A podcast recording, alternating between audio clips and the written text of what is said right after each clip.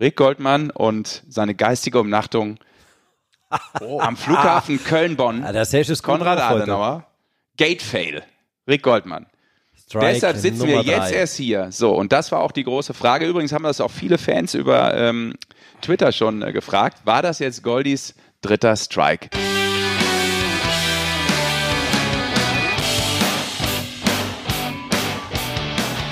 Oh, es ist schön, es geht wieder los. Die geilste Zeit läuft und äh, für euch natürlich heute die Eishockey-Show mit den Sportfuzis Sascha Bandermann, Basti Schwele und Rick Goldmann. Schönen guten Tag da draußen. Wir freuen uns, dass ihr dabei seid und ich freue mich, dass äh, Rick hier ist. Ja, man muss sich wundern, dass wir es tatsächlich ja. noch schaffen diese Woche. Das ist richtig. Wieso? Wir werden das auch äh, später noch thematisieren. Ich habe es angekündigt, aber zunächst. Du hast schon viel angekündigt in deinem Leben. Das heißt nichts. Erstmal nicht, dass wir es thematisieren und zweitens mal, dass es auch wirklich kommt. Ja, wie er jetzt schon ablenken will hier. Er will das, ablenken. Der Striker.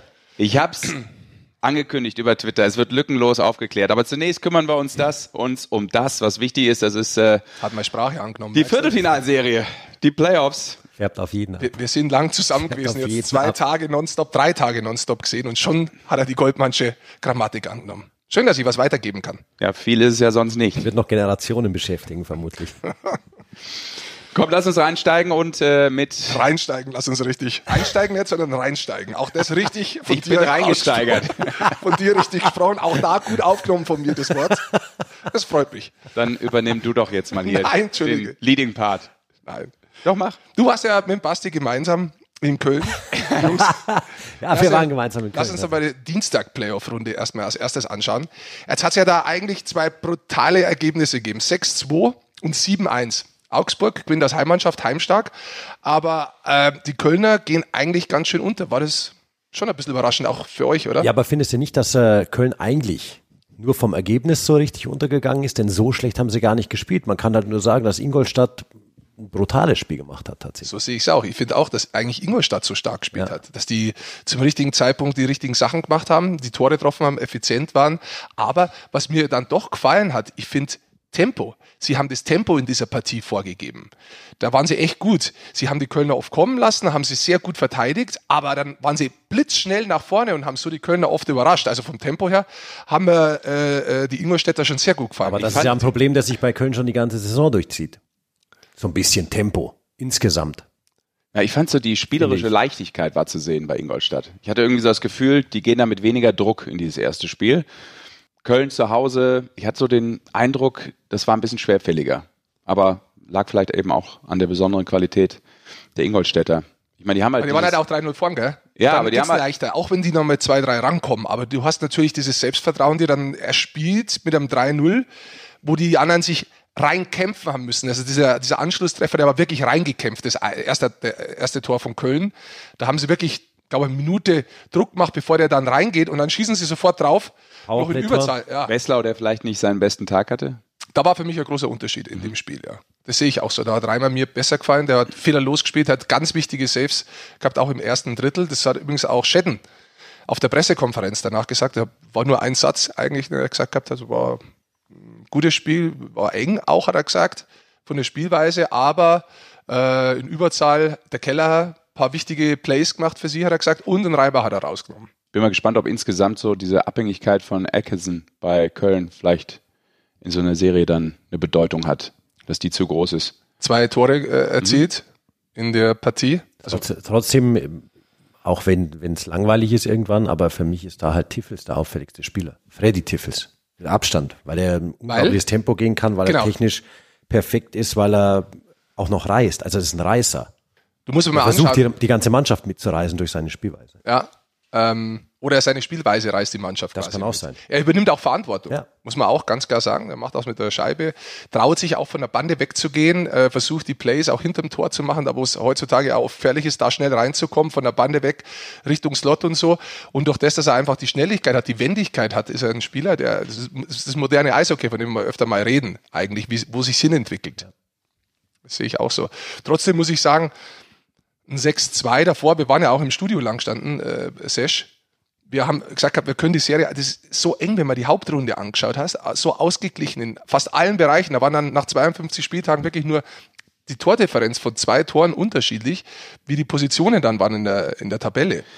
Aber ein Punkt auch noch, den ich gerne nochmal mit aufnehmen würde wollen, weil das auch in einer unserer Folgen vorkam. Und das sagt vielleicht eigentlich einfach auch was aus über diese Mannschaft Ingolstadt, die auch so eine Laufmannschaft ist. Vielleicht, wenn es da läuft, dann, dann haben die echt einfach auch die Offensivpower, dann Feuerwerk abzubrennen.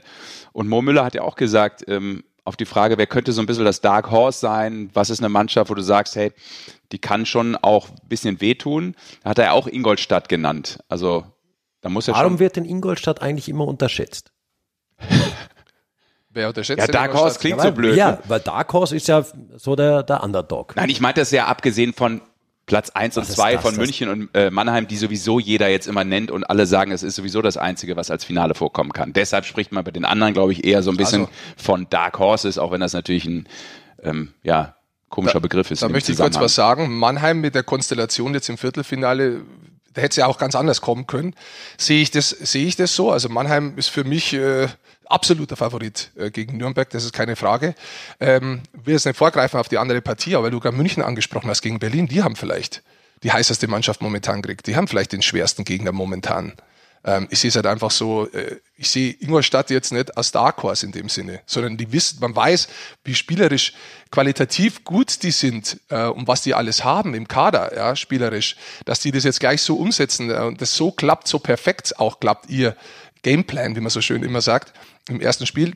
Das hat mich schon überrascht in dieser Klarheit. Ja, auch auch wenn du das zusammennimmst, aber immer mit dem Gegner Köln, dass du jetzt halt fünf Eben. Spiele aus oder vier Sieger hast aus den fünf Spielen, die sie insgesamt gemacht haben. Ja. Wir haben das ja auch schon mal in der Sendung kurz besprochen. Ich finde, dann spielt es irgendwann schon eine Rolle, weil dann ist irgendwann Sport auch Kopfsport und wenn du weißt, das lief in der Hauptrunde auch schon nicht, kriegst jetzt nochmal sechs eingeschenkt, dann hinterlässt es vermutlich Spuren. Trotz dessen, ja, ich weiß, es ist eine lange Serie und es ist nur Spiel eins gewesen. Aber da gebe ich dir recht, auch da muss man das mitnehmen. Bei allen vier Siegen war auch ähm, Reimer im Tor.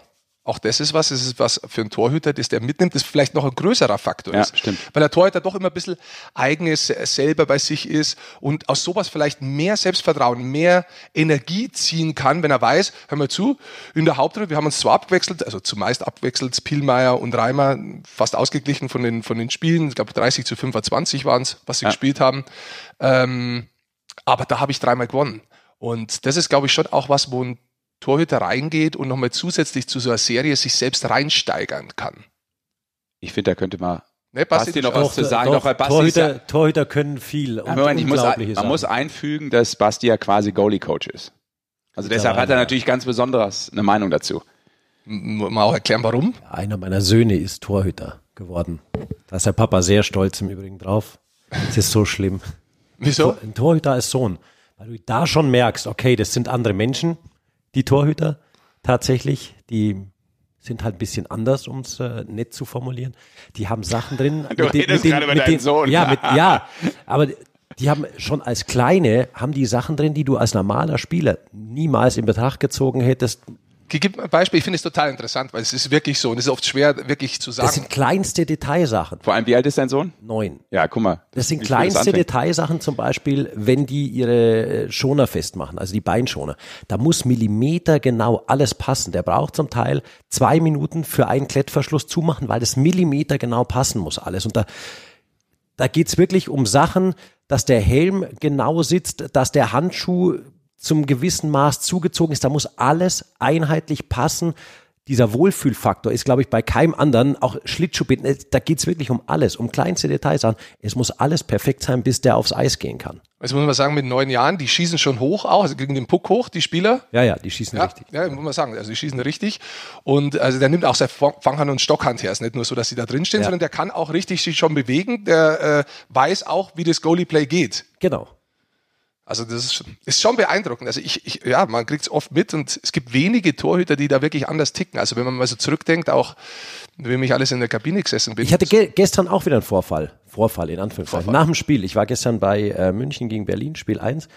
Nach dem Spiel noch kurz Danny aus den Birken getroffen und äh, da redest jetzt nicht groß über das Spiel, weil die haben lang gespielt und alles. Und das Einzige, was der Danny sagt nach dem Spiel ist, ja, sag mal, ich habe so kalte Füße heute gehabt ab dem zweiten Drittel. War es dir auch so kalt? Und du stehst da dran und denkst dir, hast gerade Overtime, Viertelfinal, Playoff gespielt. Deine einzige Sorge, was dir im Kopf umgeht, war, dass du heute kalte Füße hast. Und das sind eben echt so Sachen, wo du denkst, ja, okay, Torwart, alles klar. Wollen wir in dem Zusammenhang vielleicht schnell den Sidekick machen, weil er Danny aus den Birken genannt hat?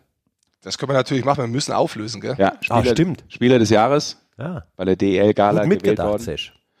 Spieler des Jahres und natürlich auch Torhüter des Jahres.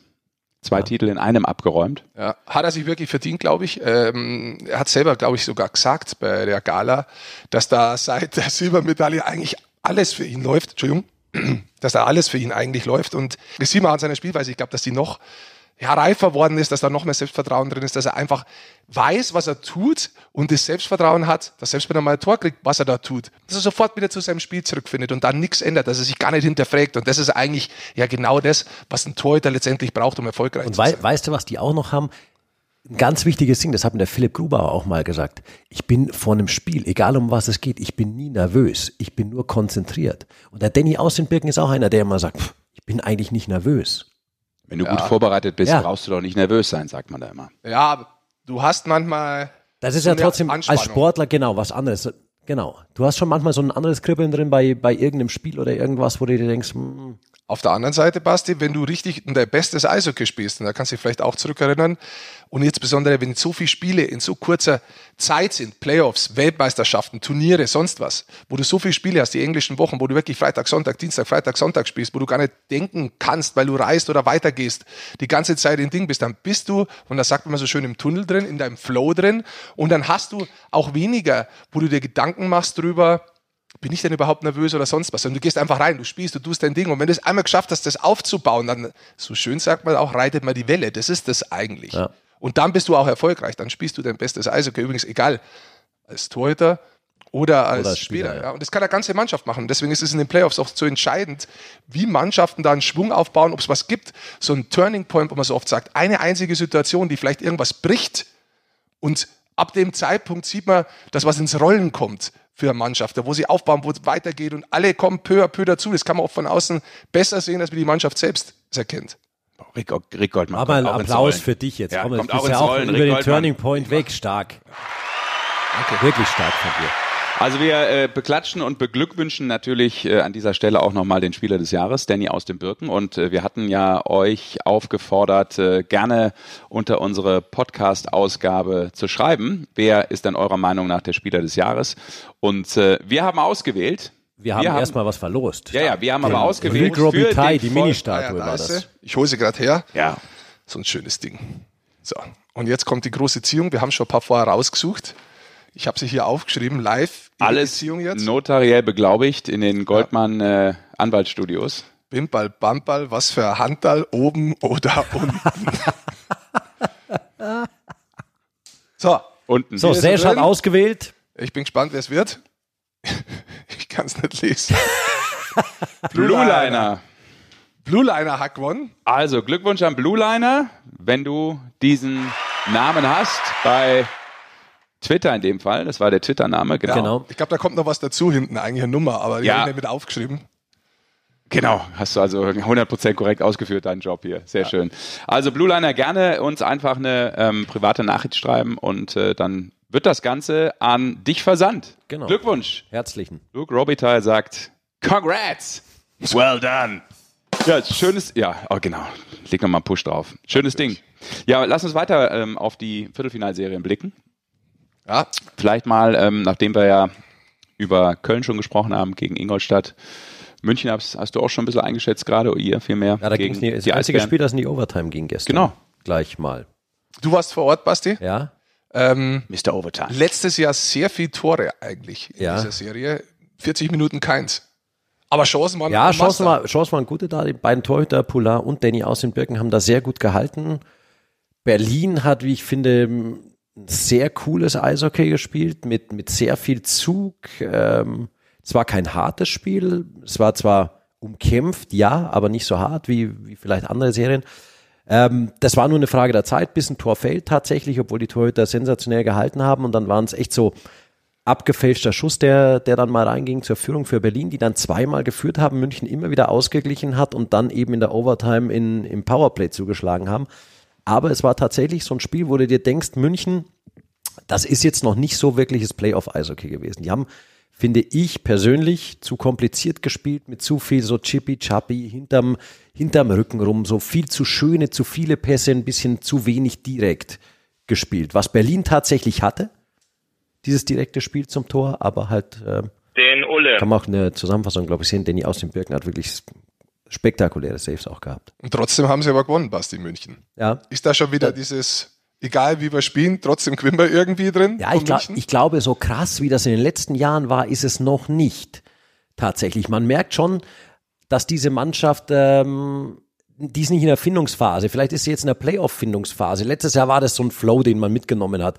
Wenn dich erinnern kannst, ähm, sie haben halt weiterhin auch dieses Überzahlproblem. Auch wenn Clément Chaudoin jetzt dort ist und sich ums Powerplay kümmern soll. Die haben gestern wieder, erstmal waren sie in der, in der Regular Spielzeit 0 von 5 oder 0 von 6, haben da gespielt, haben ein paar Chancen gehabt. Ja, aber das ist irgendwie nicht so zwingend. Ähm, das ist halt anders, dieses Powerplay. Schon das ganze Jahr.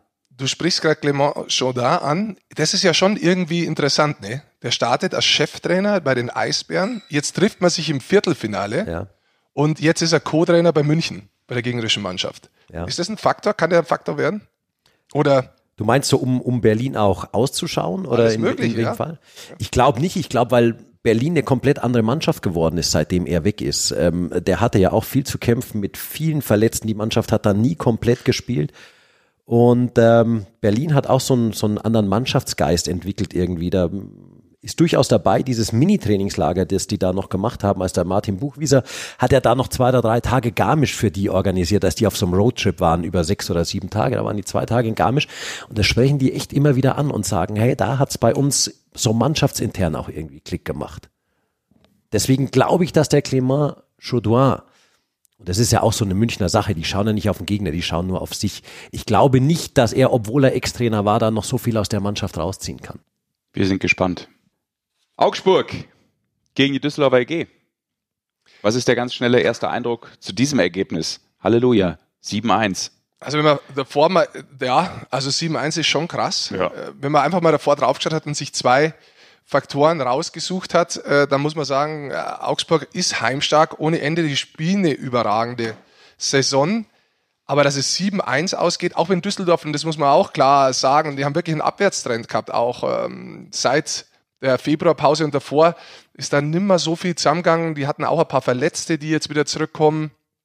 Aber ihr Überzahl war der einzige Treffer dann auch. Da sind sie überragend. In den Special Teams sind sie sehr gut, Düsseldorf. Das war dann der einzige Treffer. Aber dass sie sieben äh, letztendlich kassieren, das ist schon. Weißt du was, Goldi? Ein erstes Spiel. Es war, es war ein sehr hartes Spiel. Und äh, ich glaube, so, so ein kleiner Punkt war da gleich am Anfang, dass Augsburg äh, gleich am Anfang gezeigt hat, ähm, ich habe nur gehört, in den ersten fünf, sechs Minuten war nur Check, Check, Check, Check, Check. Und dann hat Düsseldorf gemerkt, verdammt, das tut uns heute weh hier.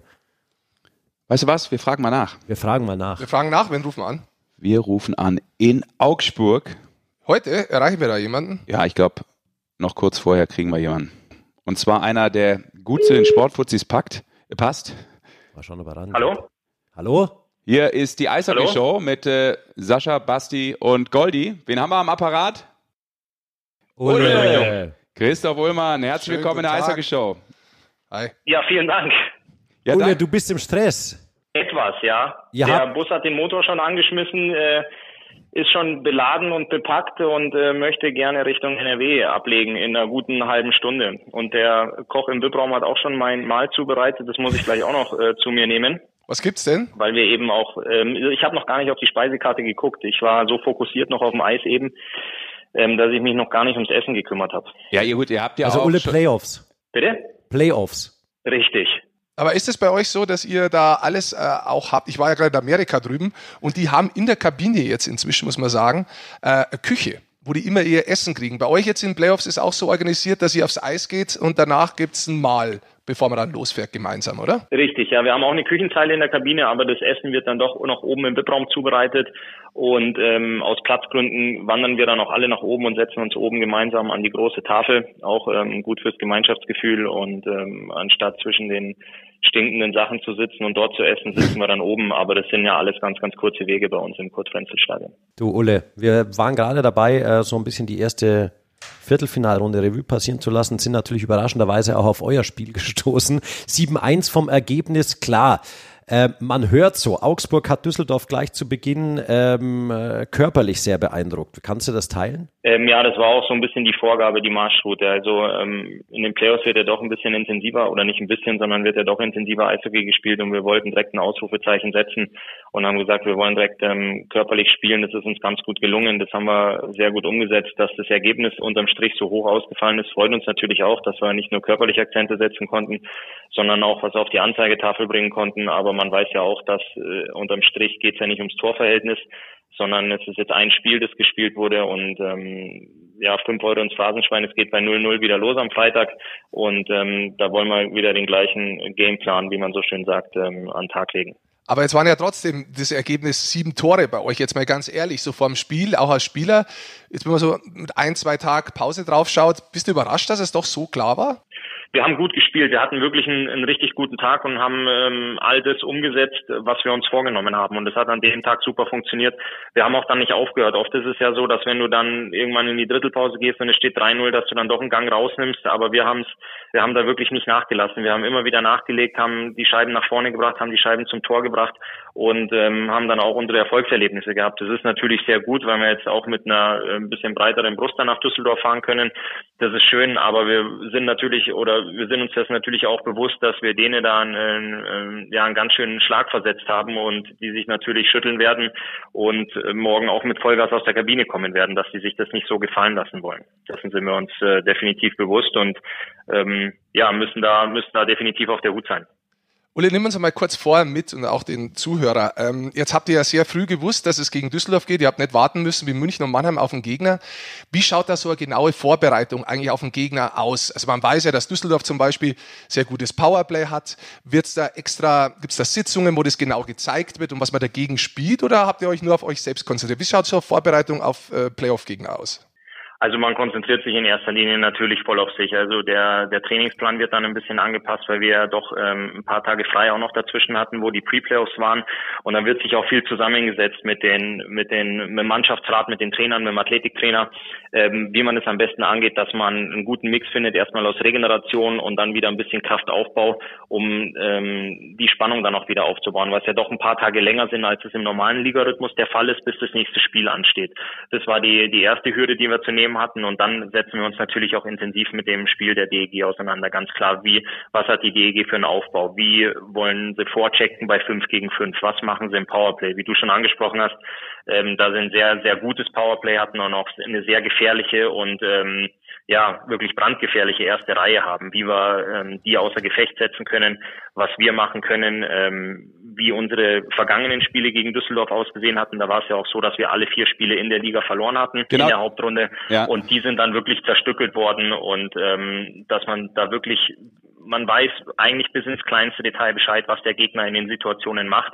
Aber wir haben natürlich uns auch nicht vernachlässigt. Also wir gucken ähm, wirklich zu 75, 80, 85 Prozent auf uns, dass wir einfach unser Spiel weiterspielen, weil wir mit dem, was wir in der Hauptrunde in 52 Spielen abgeliefert haben, doch sehr zufrieden waren und da wollten wir auch nicht großartig viel ändern. Weil wenn wir jetzt viel an unserem Spiel drehen, dann denke ich, bist du verwirrter als alles andere. Und ähm, deswegen war halt der klare Fokus, wir machen da weiter, wo wir aufgehört haben, aber mit dem Wissen eben im Hinterkopf, was Düsseldorf in den entscheidenden Situationen auch vorhat. Also hat das schon einen Effekt, Ulle, wenn man eben gegen eine Mannschaft in der Hauptrunde nicht gewinnen konnte, dass man dann nochmal ein Stück weit anders vorbereitet, weil das sagen ja immer alle, das haben wir auch schon vielfach diskutiert. Ähm, du kannst uns jetzt die ganz ehrliche Antwort geben, es hat schon einen Effekt auf Kopf und auf Spieler, oder? Ob du gegen eine Mannschaft spielst, wo du weißt, ups, wir sind zwar Dritter geworden, wir haben eine überragende Saison gespielt, aber das ist irgendeine Mannschaft, hm, irgendwie passt es nicht. Das ist, äh, da gebe ich dir vollkommen recht. Also es war wirklich der Fall, dass wir alle wussten, wir haben die Mannschaft kein einziges Mal geschlagen. Ich glaube, dass man vielleicht auch ganz anders in so eine Serie reingeht, wenn man, wenn man sich sagt, ach, die haben wir ja schon in der Vergangenheit viermal weggeputzt. Ähm, das wird schon irgendwie wieder funktionieren. Also wir waren da wirklich, wirklich gewappnet und ähm, ja, dementsprechend auch richtig motiviert, dass wir den ersten Sieg gegen die DG einfahren wollten. Also das hat uns schon schon gekitzelt am Anfang und auch äh, ziemlich gewurmt. Da hast du jetzt äh, hast uns wirklich schon viel preisgegeben. Vielen Dank dafür schon mal, Ulle. Ähm, eine andere Frage: Wie war das denn für dich insgesamt? Du hast Meisterschaften gewonnen, du hast für große Clubs gespielt, für Köln und Mannheim. Jetzt hast du vor der Saison den Schritt gemacht nach Augsburg, eigentlich zu einem kleinen Verein, der aber seine größte Saison gespielt hat. Wie war denn für dich diese ganze Umstellung zu zu so einem kleineren Club zu kommen? Das sind ja auch dann äh, logistisch ein paar andere Sachen.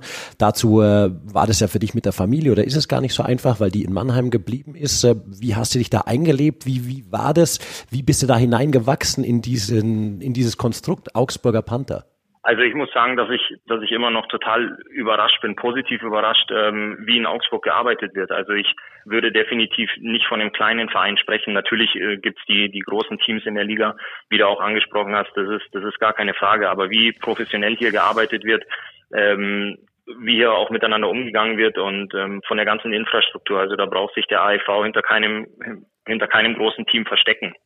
Und zu mir haben auch Leute im, im Sommer gesagt, Mensch, Ulle, das ist ja Wahnsinn, jetzt bist du in höheres Alter gekommen, hast du dir clevererweise einen Verein ausgesucht, der keine Playoffs spielt, dann hast du länger Sommerpause. Aber so bin ich, so bin ich natürlich nicht nach Augsburg gezogen. Also ich äh, ähm, bin jetzt unterm Strich auch nicht überrascht, dass wir, dass wir Dritter geworden sind und ähm, dass wir Playoffs spielen, weil wir einfach super arbeiten. Wir haben eine richtig gute Stimmung in der Mannschaft. Ich bin ja jetzt auch schon lange dabei und wenn du mal Jahre hast, wo die Stimmung oder wo es in der Mannschaft einfach nicht funktioniert, dann ist der Misserfolg auch ein bisschen vorprogrammiert und ähm, das läuft bei uns momentan richtig gut oder ist über die ganze Hauptrunde super gelaufen ähm, und intern klappt es einfach wirklich wunderbar. Das ähm, läuft wie am Schnürchen. Wir hatten jetzt keine richtigen oder langen Durchhänger in der Saison. Wir sind auch Gott sei Dank von, von größeren Verletzungen verschont geblieben und ähm, sind dann unterm Strich da gelandet, wo wir, wo wir gelandet sind. Und ähm, für mich intern ist das jetzt keine großartige Überraschung. Und ich freue mich riesig, ähm, dass da ein unglaublicher Hype in der Stadt ist, auch um, um das Team rum und ähm, dass die uns so unterstützen. Und ähm, ja,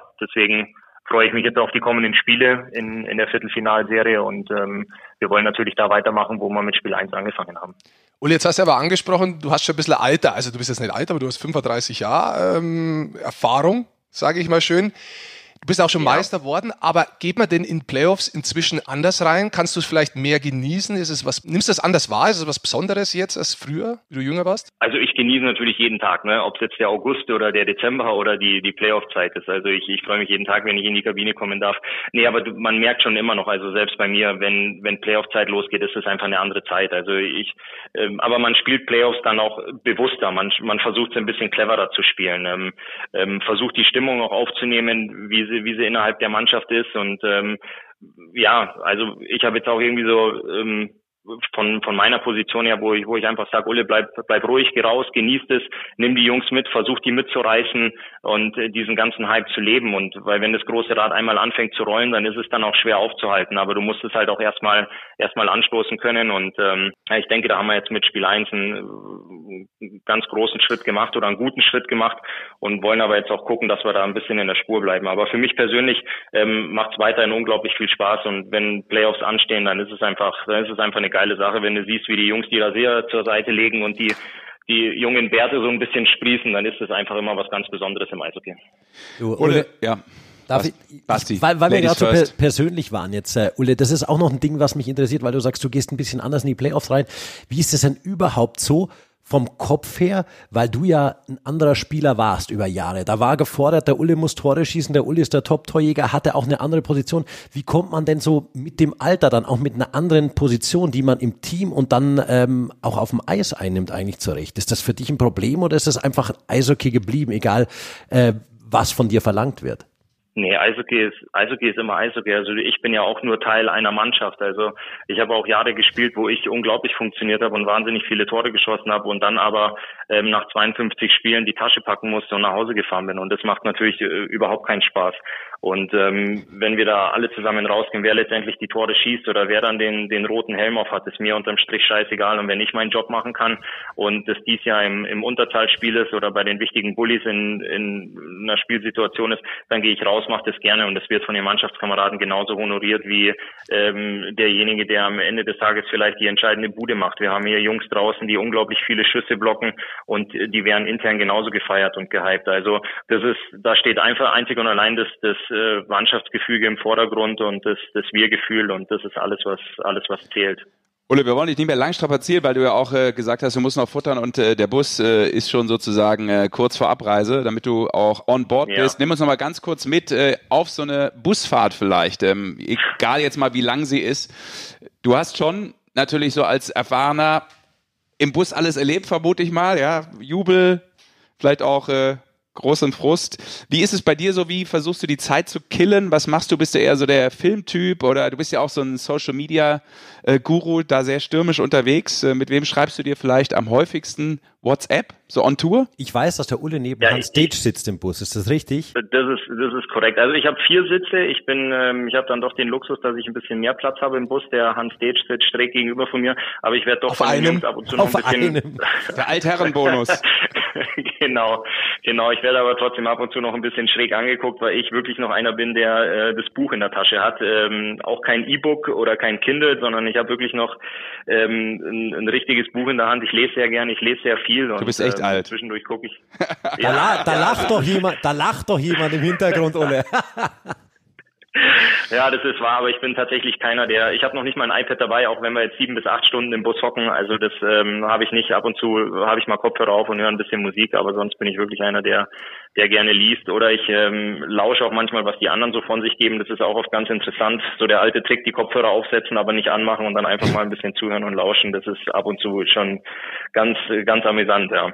Aber was passiert sonst so, so langen Busfahrt? Ihr habt ja mit Augsburg lange Busfahrten. Die, die Höllner zum Beispiel äh, spielen die Siedler von Katan. Über zehn Spieler machen Brettspiele. Also, habe ich zum Beispiel okay. auch nie erlebt äh, in meiner Karriere, dass sowas gibt. Hast du das schon mal gehört? Äh, nee, das habe ich auch noch nicht gehört, habe ich aber tatsächlich in den sozialen Netzwerken auch schon mal gesehen. Aber bei uns geht's dann doch ein bisschen einfacher zu. Also die Jungs gucken wirklich viele Shows, gucken, ähm, gucken Filme, es wird viel geschlafen im Bus. Ähm, Hören die Eishockey-Show. Ja, das ist jetzt wirklich, richtig, genau, genau. Aber sonst, ähm, also wir haben jetzt weder Brettspiel noch Kartentisch dabei oder sonst was. Also da geht's ähm, relativ entspannt und relativ ruhig zu. Doch. Lass uns mal ganz kurz auch auf die anderen Serien schauen. Schaut ihr auch ein bisschen drauf wahrscheinlich. Ähm, auf jeden Fall, ja. Gibt's was, was dich überrascht hat? Oder nicht überrascht hat vielleicht? Ähm, der Auswärtssieg ähm, von, von Ingolstadt hat mich überrascht. Ich habe allerdings erst das Ergebnis gesehen und habe mir dann ähm, die Spielzusammenfassung angeguckt, ähm, weil Köln ein paar Spiele vor Playoffs äh, Beginn auch nochmal bei uns im Kurt-Frenzel-Stadion war und äh, die unglaublich stark aufgetreten sind. Ähm, deswegen hatte mich der, der oder die Heimniederlage ein bisschen überrascht und ich habe gestern auch beide Spiele ein bisschen parallel geguckt. Ähm, bevor ich zum Fußball umgeschaltet habe, muss ich natürlich sagen, aber ich habe wieder der Overtime in München ähm, auch nochmal kurz kurz reingeschaut.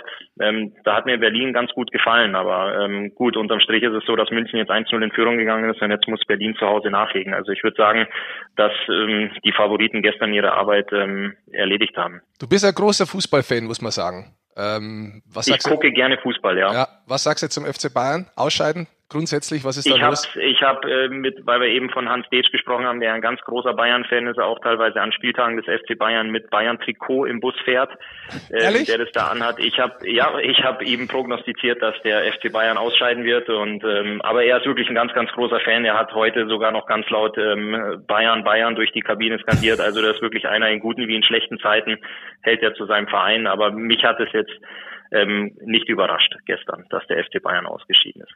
Du, weil, weil wir ihn gerade noch hatten, der Hans.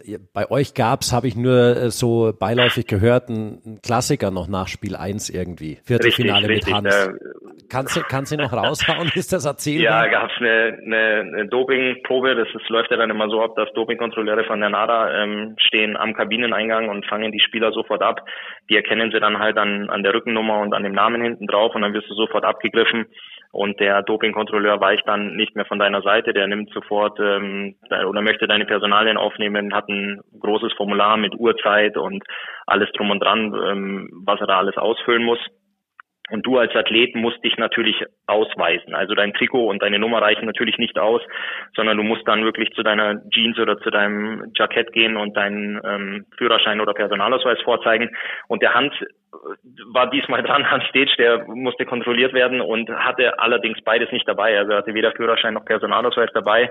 Und dann haben sie sich kurz überlegt und beratschlagt, was sie denn da machen können. Und dann hat der Dopingkontrolleur doch vorgeschlagen, ob er ihm nicht einfach eine Autogrammkarte zeigen könnte von sich. Und äh, damit war dann die Personalie geklärt, dann konnten die Daten weiter aufgenommen werden und das äh, Geschäft beziehungsweise die Dopingprobe vollzogen werden. Also das war schon ein ganz großer Lacher nach Spiel 1. Heißt für, heißt für alle Spieler, für alle Spieler, es reicht die Autogrammkarte auch bei Polizeikontrollen. Es reicht die Autogrammkarte, richtig, genau. Wir sind jetzt nur noch mit Autogrammkarten ausgestattet, wenn wir durch die Stadt laufen und äh, wissen, dass das dann überall funktioniert. Let's hype Hockey. Richtig.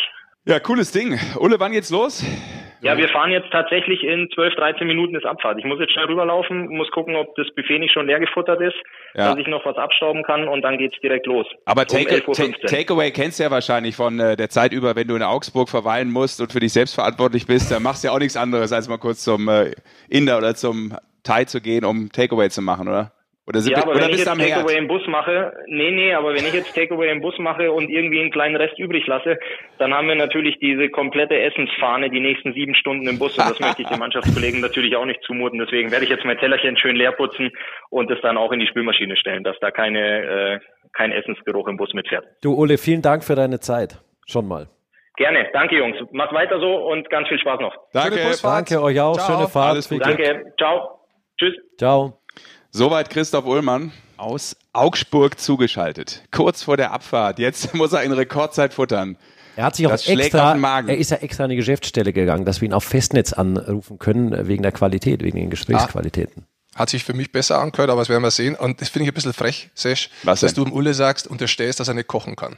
Ich wollte ihn gerade noch fragen, aber ich hatte gar keine Zeit mehr dazu. du hast es ihm ja schon gesagt, dass er es nicht kann. Eigentlich habe ich es ihm unterstellt, ja, genau. Ja. Also ich muss ja, sagen, das ist hier. Ich, koch, ich konnte auch nicht kochen, bis ich 28 Jahre alt bin. Ich habe es einmal versucht. Warst. Ja, richtig, so wäre es richtig. Äh, ähm, ich habe es einmal versucht und wollte dann eigentlich puschierte Eier machen, weil ich es äh, von so einem Koch im Fernsehen gesehen habe. Äh, Namen sage ich jetzt nicht. Doch, es war Biolek, kann man ja sagen. Schon lang her. Und so puschierte Eier, weiß nicht, ob das schon jemand gemacht hat, musste quasi dann so reinhauen in so ein kochendes Wasser, dass die dann so bleiben. Hat natürlich hinten und vorne geklappt. Die Teile haben sich in die, in die ja, in den Topf reingebissen. In das Edelstahl habe ich nie mehr rausgekriegt, habe ich dann auch wegschmeißen müssen. Habe es dann lange bleiben lassen und gedacht, das ist nichts für mich.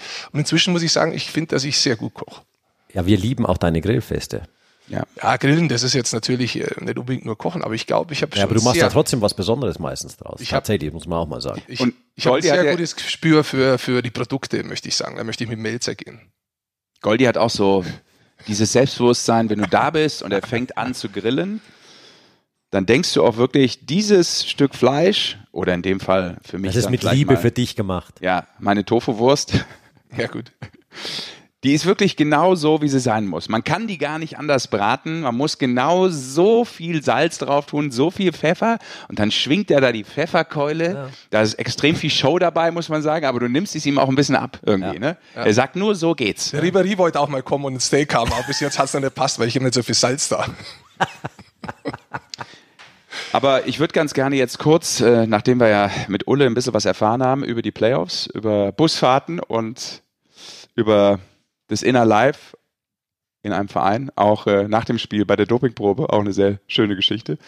Müssen wir ja aufklären. Ich habe es angekündigt. Es ist passiert jetzt. Rick Goldmann und seine geistige Umnachtung oh. am Flughafen ah. Köln-Bonn. Ja, das Konrad Adenauer. Gate Fail. Rick Goldmann. Strike Deshalb sitzen Nummer wir jetzt drei. erst hier. So, und das war auch die große Frage. Übrigens haben das auch viele Fans über ähm, Twitter schon äh, gefragt. War das jetzt Goldis dritter Strike. Und ich sage, ich bin hier sozusagen die Autorität, was äh, die Regularien betrifft, dieses Podcasts. Der Disziplinarausschuss äh, der Eishockey-Show. Ich bin der Tino Boos der Eishockey-Show. Dann kriege ich keine Strafe oder was? Komme ich gut weg oder jetzt? Eigentlich müssten wir Tino Boos jetzt anrufen und fragen, was du dafür kriegen sollst. War nur Spaß, Tino. Nein, genau. Aber ich finde schon nach den zwei ähm, Ausfällen, auch wenn du unterwegs warst, auch im Sinne des Herrn und des Eishockeysports, du warst halt einfach nicht da. Ja? Du lagst am Strand von Venice, von LA. Das sind Strikes. Das können wir nicht einfach sagen. Wer nicht da ist, kriegt einen Strike. Ich finde auch, es ist der dritte. Ja. Ja. Ist das und deshalb rufe ich jetzt die Social Media Welt auf. Was könnte denn mal ein schönes Punishment für Herrn Goldmann sein, dass er zweimal bei der Eishockey-Show nicht dabei war und beim dritten Mal dieses ganze Ding hier verschieben musste, weil er zu deppert war, ins richtige Flugzeug am richtigen Gate einzusteigen. Sagen wir doch mal, wie es ist. Also, jetzt muss ich mal ganz kurz eins sagen. Ja, bitte. Aber auch nur eins. Viert er sich gleich wirklich. Also, also so habe ich dich selten erlebt. Jetzt muss ich eins sagen. Ich, ich habe ja dann, ich konnte ja auch nicht mehr fliegen, aber dazu gleich. Das Schlimmste, was mir bisher passiert ist bei Flügen, war in Indonesien. Ich bin ja diesen Sommer, falls ihr euch erinnert, äh, nochmal zurückgeflogen, um Erdbebenhilfe da zu machen. Ja. Dann habe ich mit Jetlag, äh, bin ich ankommen in Bali, wollte eigentlich nur auf die Nachbarinsel fliegen, was eigentlich ein Flug ist von 20 Minuten. Habe mich aber durch die Zeitverschiebung und so weiter nicht genau auskannt, bin aber am richtigen Gate gesessen. Und dann dachte ich mir, ich habe zwei Stunden Zeit und nach einer Stunde kommt der Aufruf. Jetzt muss man sich indonesische Innerflüge ein bisschen anders vorstellen wie in Deutschland. Da gibt es nicht die ganz großen Kontrollen, um das mal so zu sagen. Und hat man gedacht, ui, da habe ich ja meine Uhr gar nicht richtig gestellt. Das ist ja super, kann ich schon rein, muss ich nicht so lange warten. Und steige ein ins Flugzeug, fliege dann. So nach einer halben Stunde dachte ich mir, die, der zieht aber ganz schön langen äh, Bogen, dass er da auf die Landebahn kommt. Weil die Insel ist ja schon längst hinter uns. Ich habe sie ja gesehen von oben, der ist ja gar nicht besonders hochgegangen.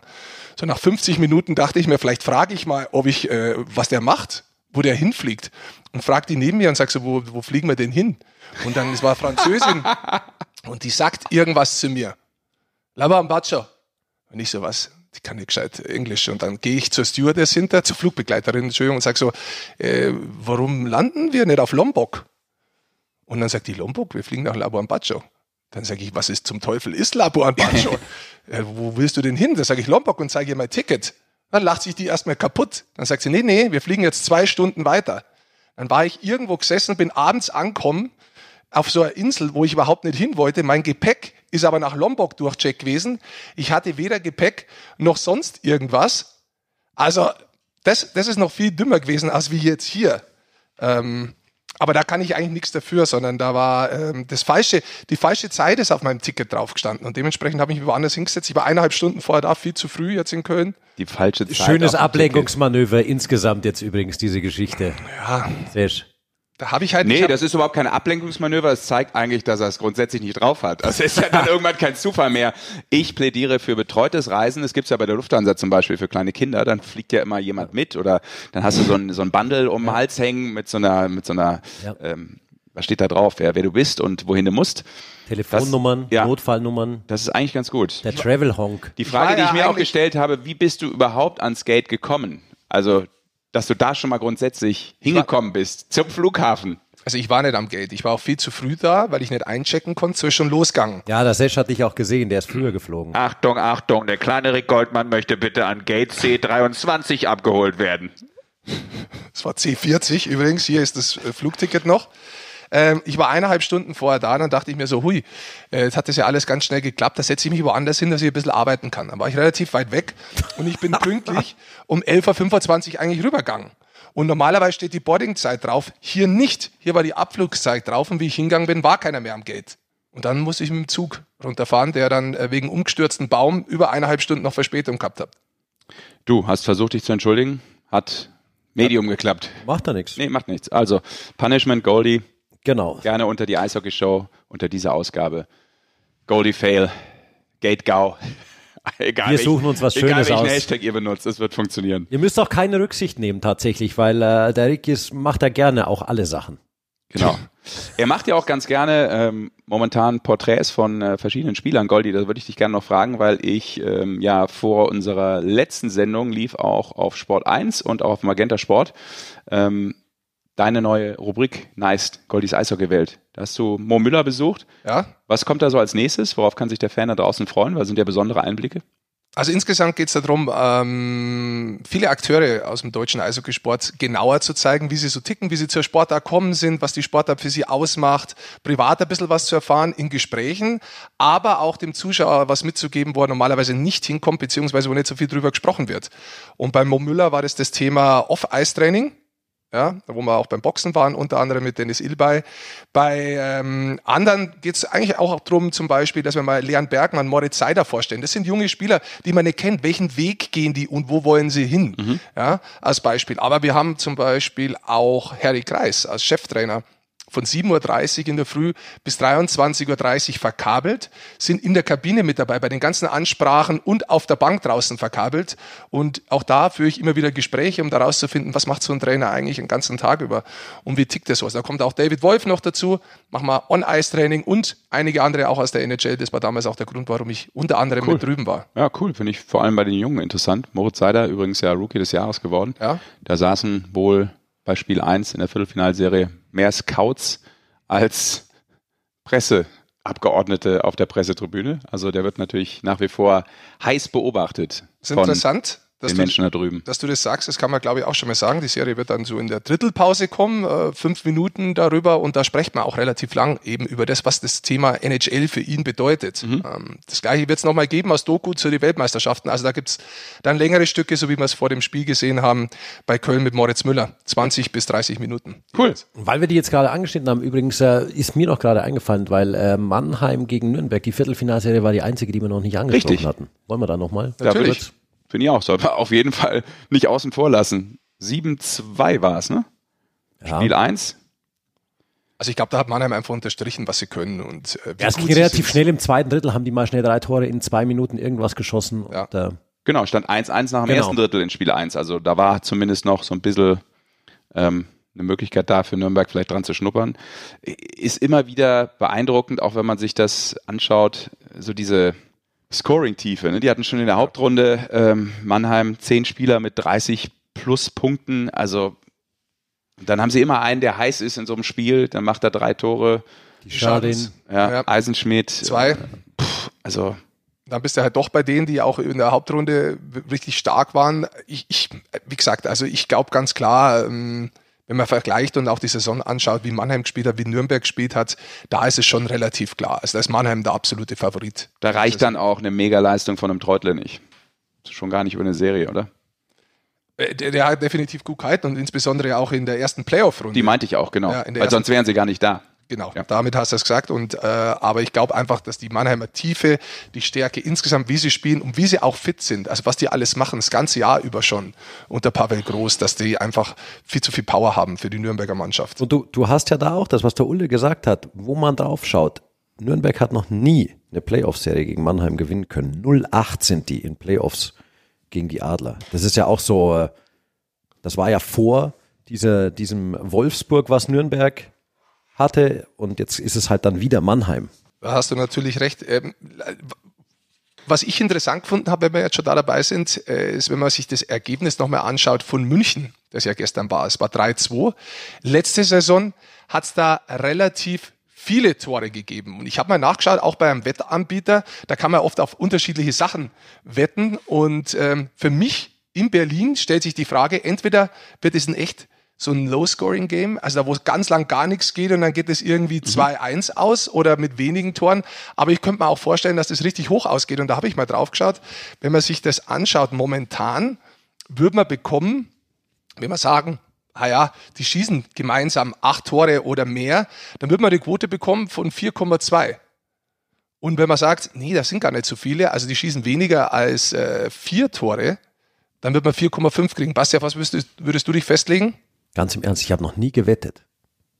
Sportwetten. Aber ich würde natürlich immer. Ja, komm, wir machen eine Wette intern wieder. Ja, ich würde ich würde immer, wenn, wenn du schon wettest, musst du natürlich auf die beste Quote setzen. Dann sage ich, da gibt's äh, diese, diese acht Tore, was du gesagt hast. Das ist 4,2. Unter 4 ist, ist 4,5. Dann nehme ich 4,5. Dann sagst du unter 4 Tore. Was würdest du sagen, Sesh? Ich sag über 4.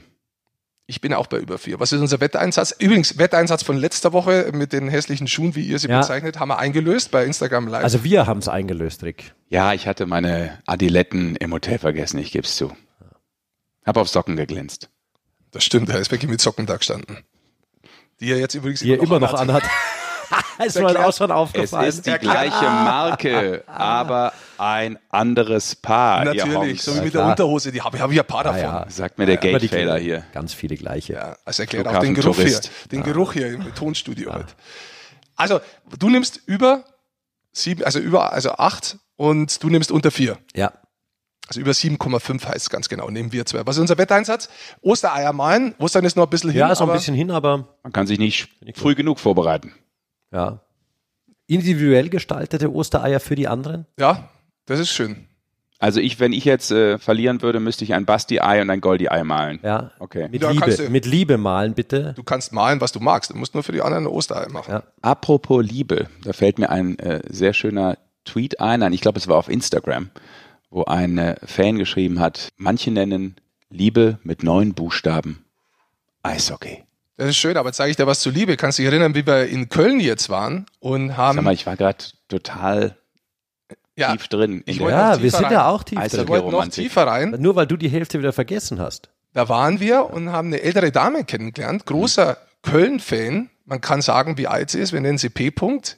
Sie ist 73 Jahre alt und hat am Unterarm was? Ein Tattoo. Mit den Kölner Haien drauf. Und jetzt kommt's, das hat sie sich nicht stechen lassen, wie sie 24 war und schon seit 50 Jahren Eishockey-Fan ist, sondern Letztes Jahr, oder? Letztes Jahr. Genau. Mit 72 ein, ein großer Hai ja. am Unterarm. Und da kommen jetzt noch die Sterne dazu von den Meisterschaften. Also es geht noch weiter. Ja. Hat sie gesagt. Das ist beeindruckend, die Fans. Ja, Eishockey-Fans sind halt äh, tatsächlich dann irgendwo doch die besten Fans. Also in diesem Sinne, schöne Grüße nochmal an P. -Punkt. P. -Punkt, denn an P. -Punkt für das äh, sehr besondere Tattoo. Wann lässt du dir einstechen, Basti? Nie. Nie? Nie. Goldi, du bist doch Eishockey. Das ist übrigens ja seltsam. Was? Gab es das zu deiner Zeit damals noch nicht? Tattoos? Ja.